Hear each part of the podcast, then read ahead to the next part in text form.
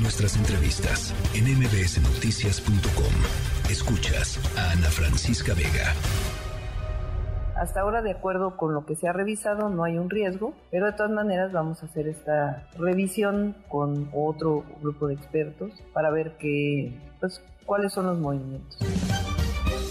Es lo que decía hoy la jefa de gobierno de la ciudad, Claudia Sheinbaum, en torno a que no ven riesgo en la estación Pantitlán del metro.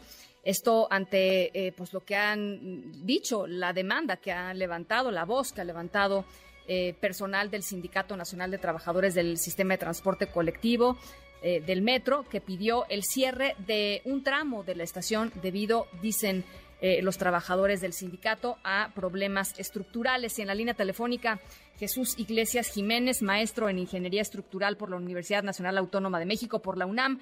Me da gusto saludarle, ingeniero. Usted fue ahí a, observar lo que está sucediendo. Sí, en efecto. Mire, yo primero, eh, déjeme decirle, en 1987, cuando se construyó la línea 9, eh, yo estuve a cargo de lo que sería la supervisión estructural del proyecto. Gracias a eso conservo datos y pude hacer una evaluación de los de las cargas que tendrían que sostener los apuntalamientos que recientemente pusieron y le puedo decir pues que esos apuntalamientos sirven para muy poco. Es algo meramente cosmético.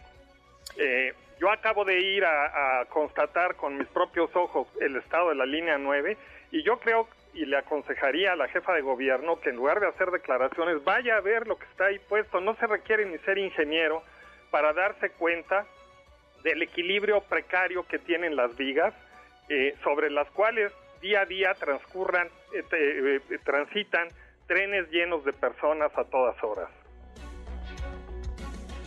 Em, ¿Qué fue lo que vio en, específico, ingeniero? Pues mire, eh, el, eh, uno, los apoyos se han hundido. en particular hay un apoyo que se hundió y, y, genera un desnivel hacia el siguiente apoyo de un lado de dos metros y hacia el otro de 1,20. Entonces, al, hundirse el apoyo, pues las vigas se han movido a en forma eh, tal que, eh, que, las ménsulas en que se apoyan las vigas centrales a las vigas portantes eh, se han desplazado de lugar. Hay alguna ménsula en donde el área de apoyo es menos de la mitad del área que debió tener en un principio.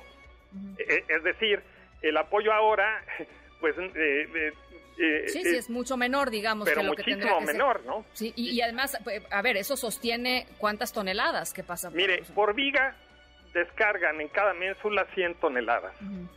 y, pusieron unos puntales que en realidad son unos mecanismos que los detiene un pernito que no ha de tener ni dos pulgadas de diámetro, pues que es imposible que, que genere la reacción que las 100 toneladas le exigen y que es alrededor de 115 toneladas. Entonces, eh, eh, lo que han puesto es un, es un remedio cosmético, pero no, no, es solo eso. Eh, ayer que fui a verlas, me sorprendí porque el claro que le sigue al, al, que está apuntalado, que no tiene nada de puntales, y pueden mandar usted mañana un reportero, las ménsulas inclusive están fracturadas, hay una ménsula fracturada en donde el acero de refuerzo está expuesto. Entonces es, es inaudito que vean eso y todavía tengan la caradura de decir que, que eh, eh, existe seguridad en, en, el metro, por Dios, pero eh, en, el, estado de deterioro de las ménsulas que uno puede apreciar es total. Entonces, lo que lo que urge ahí es que lo que dice el sindicato de trabajadores que suspendan en ese tramo que es el el último tramo de la línea la circulación de trenes y que hagan un apuntalamiento de verdad y desarrollen un proyecto de rehabilitación de adeveras. Eh, ¿Qué tendría que transparentar eh, hoy por hoy, mañana, digamos, la, la, eh, la, jefatura de gobierno de la Ciudad de México o el secretario de Obras de la Ciudad de México o la dirección del metro eh, en torno a los cálculos que dieron origen a, este, a este reforzamiento? Es decir, ¿cómo, ¿cómo podríamos estar total y absolutamente seguros que efectivamente eso no es lo que se tendría que haber hecho? Bueno, seguro, pues yo ya le dije lo, lo, que es seguro, pero si, si se quisiera justificar eso, pues tendrían que presentar la memoria de cálculo que sustente esos apuntalamientos. ¿Y quién es el responsable? O sea, el, director responsable de obra y el corresponsable en seguridad estructural que debería eh, estar ambos detrás de la responsiva de, de, eso que acaban de hacer. Sí.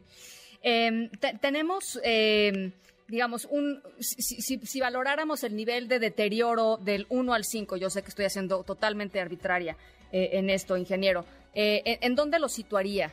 Eh, el, deterioro máximo, ¿cuál es? El 5, el 5, el 5. No, bueno, pues cuatro y medio.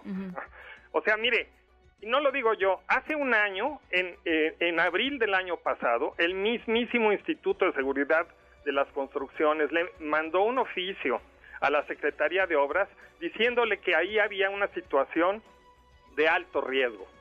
O sea, dígame usted, eh, ¿qué hay más arriba del alto riesgo? ¿El altísimo riesgo? ¿El muchísimo riesgo? Y lo, y lo, y lo, y digamos, y lo subsanaron, de acuerdo con ellos, con, con esta, con este arreglo que es una, como unas barras rojas, ¿no? Que se claro, pero que si le echa usted un número, como se lo puedo echar yo, este, eso no sirve más que para taparle el ojo al macho, que además está en un claro, pero en el que sigue no hay. Y, y de hecho a mí si me piden mi opinión de dónde empiezo apuntalando, pues sería en donde no hay nada, porque le digo, este, yo me sorprendí porque en, las fotografías que estaban circulando en redes, que son las que yo usé en un inicio para hacer mis cálculos, no aparece la ménsula que está, eh, el, acero de refuerzo ya expuesto, porque el recubrimiento eh, pues estalló, porque las vigas eh, chocaron una contra la otra. Bueno, pues eh, es muy importante esto que nos dice. Mañana habrá información eh, relevante. Escuchaba también en la mañana las senadoras Xochil Gales van a presentar, digamos, eh, una petición a la, a la, jefa de gobierno en torno a la, pues esto, a, que se hagan transparentes estos cálculos estructurales que hicieron. ellos insisten, ingeniero, en que, en que todo está perfecto. Ellos, es más, ellos insisten que después de que se cayó la línea 12 del metro, en lo que llaman incidente, este incidente que dejó 26 personas muertas, Em, eh, ellos insisten en que se recorrió toda la, eh, la, red del metro y se valoró y que, no, y que no había una, una falla, digamos, que, requiriera una urgencia para su atención. Mire, déjeme decirle algo que es muy importante. A ver. Días después del accidente que ocurrió en la línea 12, eh, la Secretaría de Obras, más, a través del más bien el Instituto de Seguridad para las Construcciones, le solicitó al Colegio de Ingenieros Civiles que hiciera una revisión del resto de la línea elevada que quedó en pie. Así es. Bueno, el Colegio de Ingenieros integró una serie de brigadas eh, y yo eh, participé en una de estas brigadas como especialista. Me tocó, a cada brigada le tocaba un X tramo. Entonces fuimos las brigadas y, pues eh, hicimos el recorrido y entregamos nuestros resultados. Eh, en determinado día, no recuerdo la fecha, eh, eh, se hicieron, se hizo una conferencia Zoom para mostrar los resultados que habíamos obtenido las brigadas de especialistas que fuimos a hacer la revisión. El 16% de, bueno, lo que las brigadas encontraron es que un 16% de, de lo que quedó en pie tenía fallas de tipo A, o sea, graves y el resto eran fallas medianas y ligeras. ¿Qué le dijeron al, al público? Que a mí eso me indignó muchísimo porque, bueno, pues entonces ya para qué carambas fui este, a hacer la revisión si ellos finalmente hicieron lo que quisieron. Al público le reportaron que solo había eh, problemas medianos y ligeros. Eh, en otras palabras, se lo digo con todas las letras, el Colegio de Ingenieros Civiles le sirvió de tapadera a las autoridades de la Ciudad de México en esa ocasión. Entonces, eh, ahorita le van a volver a pedir eh, otra vez que diga algo, pues ¿qué va a decir? Lo mismo. Cuando no le dicen al, al a la jefa de gobierno o al, a la secretaria de obras lo que quieren oír, pues ¿qué hacen? Lo mismo que hicieron con DNB. Le, pusieron una demanda penal porque no se quiso retractar y cambiar el resultado de su tercer informe que por cierto no que no, que no dio a conocer en su que no dieron a conocer en su totalidad, ¿no? No, finalmente eh, como el diario El País lo filtró, pues sí, pero bueno. acabaron subiéndolo a, las redes, ¿no? Pero pero es una una pena que contratan a un a una empresa de relevancia internacional para hacer un peritaje y cuando el peritaje viene y no les gusta, pues eh, eh, primero lo quieren ocultar. Después le inventan a DNB que tenía no sé qué intereses ocultos. Y luego lo demandan penalmente porque DNB, haciendo gala de una ética que a ver cuántos ingenieros eh, la tienen ahorita en la Ciudad de México, se rehusó a cambiar sus conclusiones. Y claro, pues este, lo demandaron penalmente y finalmente lo que acabó pasando es que DNB no le pagaron el último informe a cambio de que ya mataran el pleito legal. Caray, es que a mí me cuesta muchísimo trabajo pensar que frente a una eh, eh, evidencia como la que nos está describiendo, eh, ingeniero, y, y, a una urgencia, digamos, como la que nos está, describiendo, y la posibilidad de que haya cualquier incidente este, que pueda significar el riesgo de cualquier persona, eh, eh, eh, se sostengan en, sus dichos. de veras, me, y, sobre todo después de lo que pasó en la línea 12. Es que es, sí, mire, eso es sorprendente, es un fenómeno filosófico que se llama el mal banal. O sea, las personas que hacen actos de maldad, no porque sean malos per se, sino por cuidar simplemente el, el desarrollo de sus carreras, políticas, profesionales o lo que sea. Y sí, sorprende, pero es un fenómeno humano. Tremendo. Bueno, pues eh, estamos en el tema, ingeniero. Muchísimas gracias por platicar con nosotros esta tarde.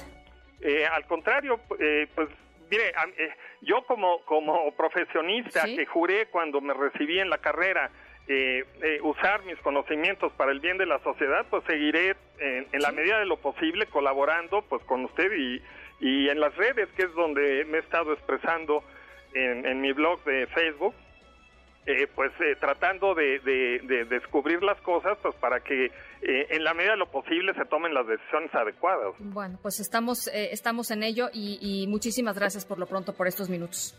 Pues gracias a usted. Gracias, el ingeniero Jesús Iglesias Jiménez, ya lo escuchaban, con pues esta experiencia incluso en la propia, en la propia línea 9.